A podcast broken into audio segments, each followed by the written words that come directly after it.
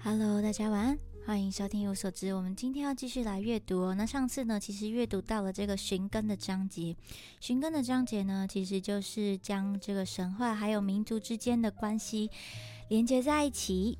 那我们上次呢也有提到说，在艺术史当中的这个主题的转变哦，从文艺复兴呢都是画一些呃神话的故事的主题。那进到了这个浪漫主义时候呢，其实呢神话并没有消失哦，它转换成另外一种英雄以及民族主义的形式来呈现。所以呢，今天这一集呢，我们也一样要继续来阅读。那今天阅读的章节呢，就会从英雄哪里去了开始。英雄呢是本土神话的象征，社群的最高目标便投射在他们身上。没有英雄，社群少了这个核心。因为英雄代表社群的灵魂，为了让人们在社会中找到自己的理想、勇气与智慧，英雄是必要的。贝克说：“社会必须设法让其成员有英雄感，这是二十世纪最大的挑战之一。我们渴求英雄作为我们人格的典范、行动的标准以及血肉相连的伦理。英雄是活动的神话。”诶，这句话就是社会必须设法让其成员有英雄感。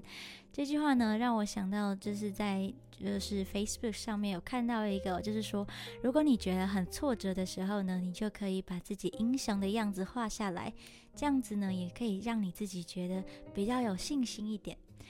好，接着他说呢，透过自己的投射，我们更像自己的英雄。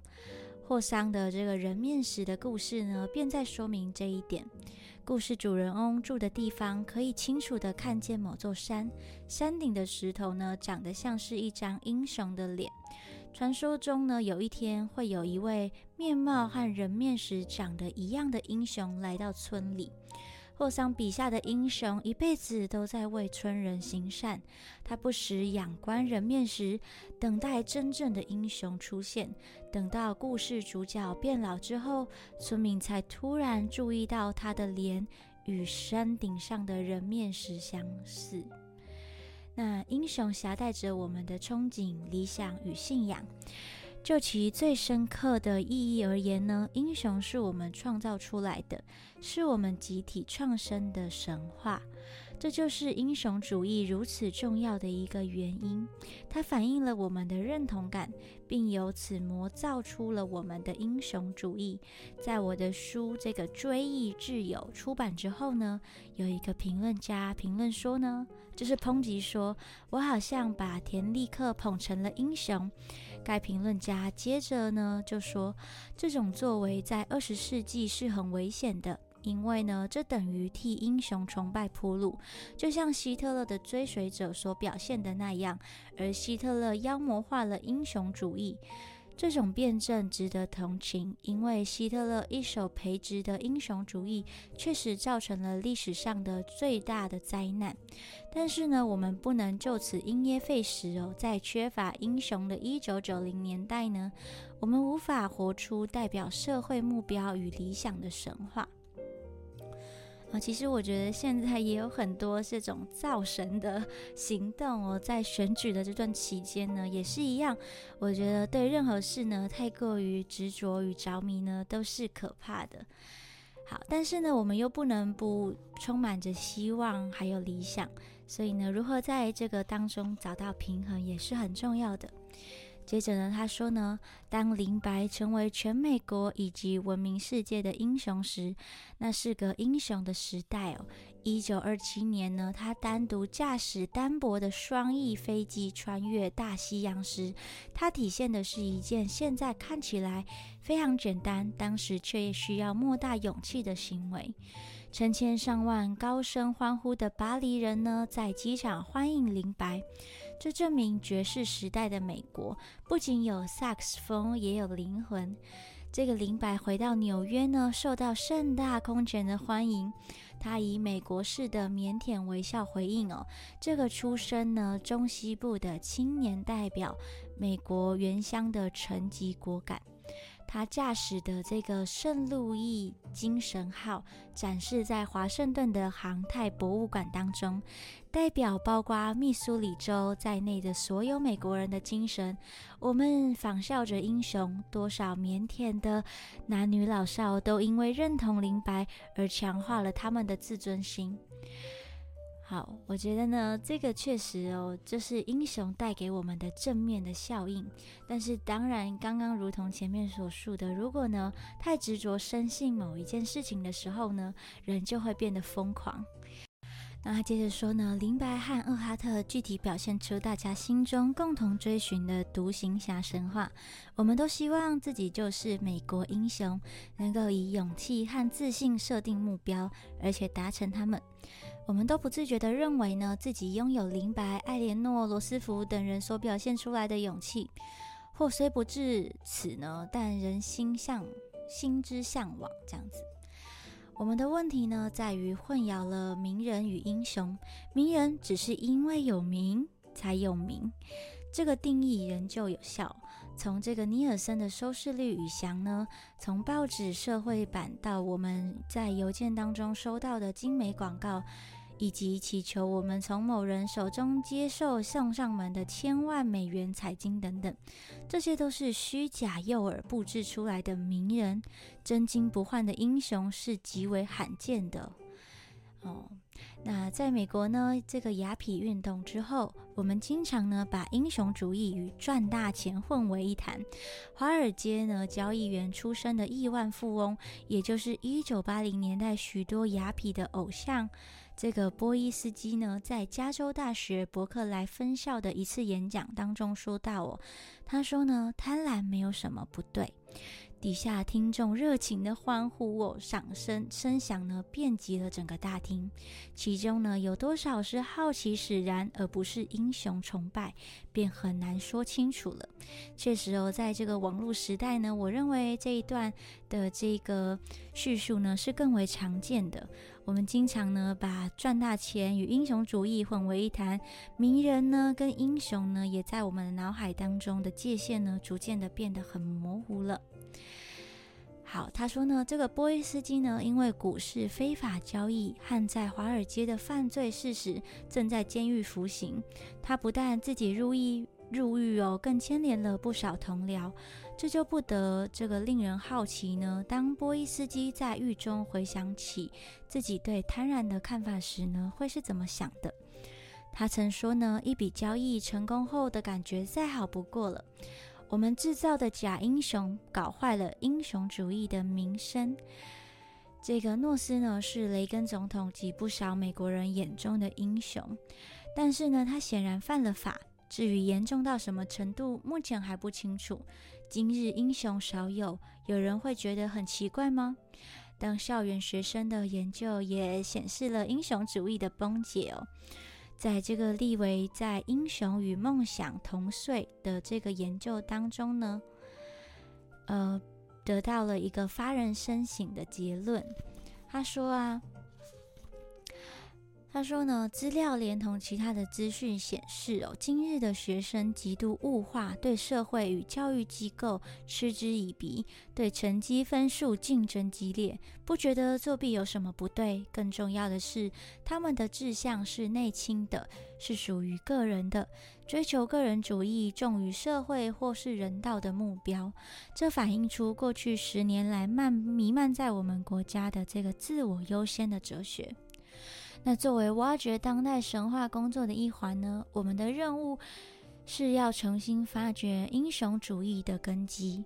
某位大学的校长的说法呢，让人耳目一新哦。他说呢，毫无疑问的，我认为学生需要英雄。当我们在与学生会面时，不断的询问他们英雄是谁，这个问题呢，令他们大惑不解。那尼采呢，把我们的目标呢，政治有地的表达出来。他说，他引用了尼采的一句在书中的话。他说呢，超人应该要不断的出现并安住在人群当中，那是你们在世间一切努力的意义。你们之间应该要不断有人能够将你们提升到最高位阶。那是你们奋斗应得的奖赏，因为只有透过这类人的偶然现身，你们自身的存在才有价值。就算你不能因此卓然而立，至少也没有什么好损失的。如此一来，你将在世间燃起降生天才的神圣之火。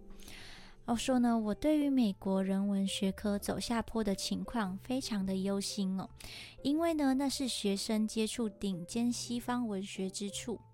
西部某间大学呢，英美文学研究所的教授说。他们班呢共有五名学生，而课堂对面的资讯教室呢却有三百名学生。我们似乎已经忘记了弗里斯的警语。他说：“科技呢是安置于世界的技巧，于是我们无法体验世界。我们渴求的是人本的内涵，而不是应试的技巧。”这些声音呢，是从我们未读的经典、历史的丰盈，以及从未被触碰过的文学作品中呼喊出来的。在许多大学的这个校园当中呢，研究神学的呼声仍然非常的微弱。二十世纪呢，少数真正的英雄之一马丁·路德·金恩哦，敢于梦想，并且甘冒生命的危险，百折不挠的去实现梦想。我还记得呢，学生时代的一首诗，尽管那不是什么不朽的诗句，然而在我走过校园的许多夜晚当中呢，它仍然呢让我深受启发。然后接下来他就说出了那个诗句，他说：“牢牢的抓住你的梦想，在你心里空出一块地方。所以呢，活着即是天堂，在世界中弹奏出永不止息的乐音。”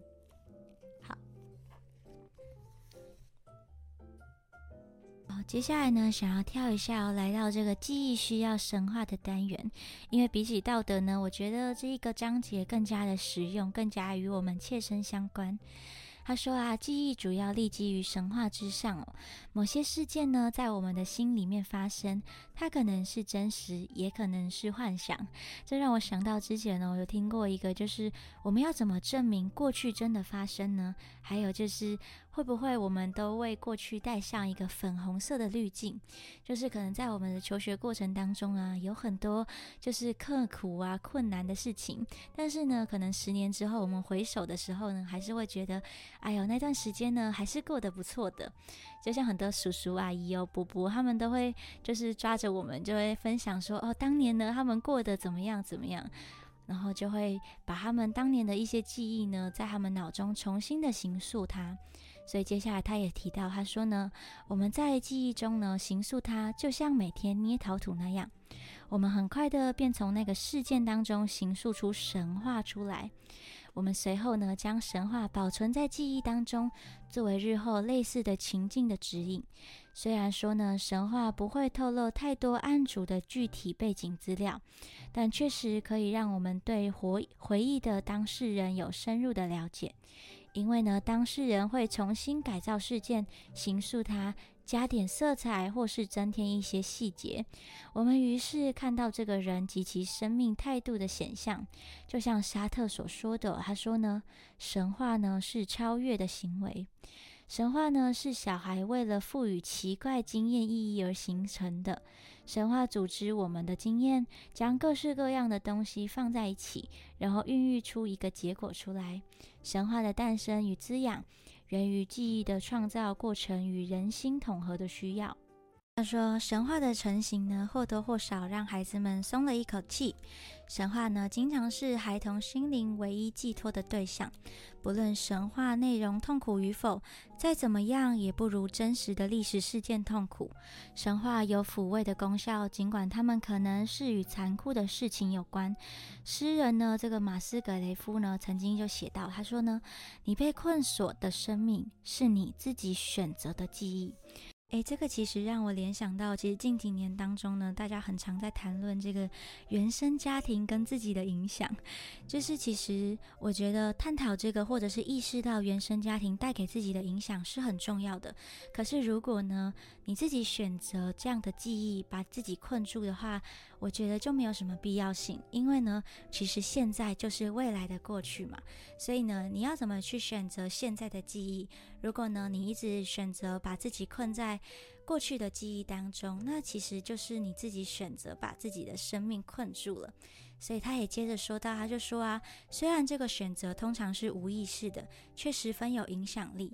所以呢，其实过去近几年当中提到的原生家庭，我觉得有意识到是很重要的，但是呢，也要设法从那样的记忆当中走出来。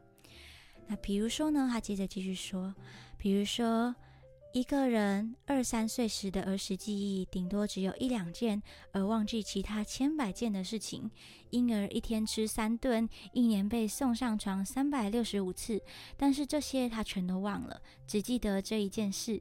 因此，记忆与事件发生的频率完全无关。我们真的很容易忘记自己最常做的事，例如早上起床等等。对小男孩和小女孩而言，记忆必定带有某种特殊的重要性。某些重要的意义，诶，这其实让我也联想到，就是我小时候呢，就是很常记得我自己受伤啊，或者是被爸妈打的经验。可是其实我妈妈很少打我。好。然后呢，他接下来呢就举了一个个案，然后就是举到一个女生哦。其实呢，他就一直觉得呢，这个世界呢都没有办法帮助他。然后呢，他就学会呢，从告诉别人这些“不，那没有用”这类的语言当中呢，得到一些快感。他就说，神话其实在某一个时间点上会变成一种潜意识。当我们这么相信的时候，那就真的没有人能够帮助我们了。好，接着他就说，记忆是一种奇怪的现象。当我们考量到它与神话的关系时，就更会觉得它很奇怪。美国大学心理学课堂上的学生呢，通常会被教导说，记忆是类似电脑里的某种档案，是我们储存自己日常经验的银行。我们将自己的记忆建档，以便有需要的时候可以随时叫出来用。那在学校里呢，我们都学过记忆的法则，为接近性、生动性与重复性。也就是说，我们的记忆呢，所所及呢，都是最近才发生、发生率高而且影像清楚的事件。这绝非事实。这些心理学课堂上的测验呢，都是在背诵无意义的句子。如果你能解释机械化的背下教授写在黑板上的无聊句子，你便有好的记忆。这个呢，脑筋僵化的书呆子自然觉得这些法则合于他们的需要，但是呢，有创意的学生则对这样的测验反感，因为他们知道呢，或者是他们会多少会怀疑哦，整个设计就和它的名称一样无聊。他说：“这种记忆方法多么荒谬啊！人类的记忆竟和这个人记忆中事件的重要性与意义完全无关，这是一个错误的观念。”在这个萨奇特尔在其著作呢《论记忆与童年失忆症》当中的文章当中呢，就提到说，记忆从来就不会和个人无关。比如说，记忆从来不是无聊的东西，而是以对当事人的重要性为基础来运作的。好，那接下来呢，就是到阿德勒与早期记忆的关系，我们就下次见喽。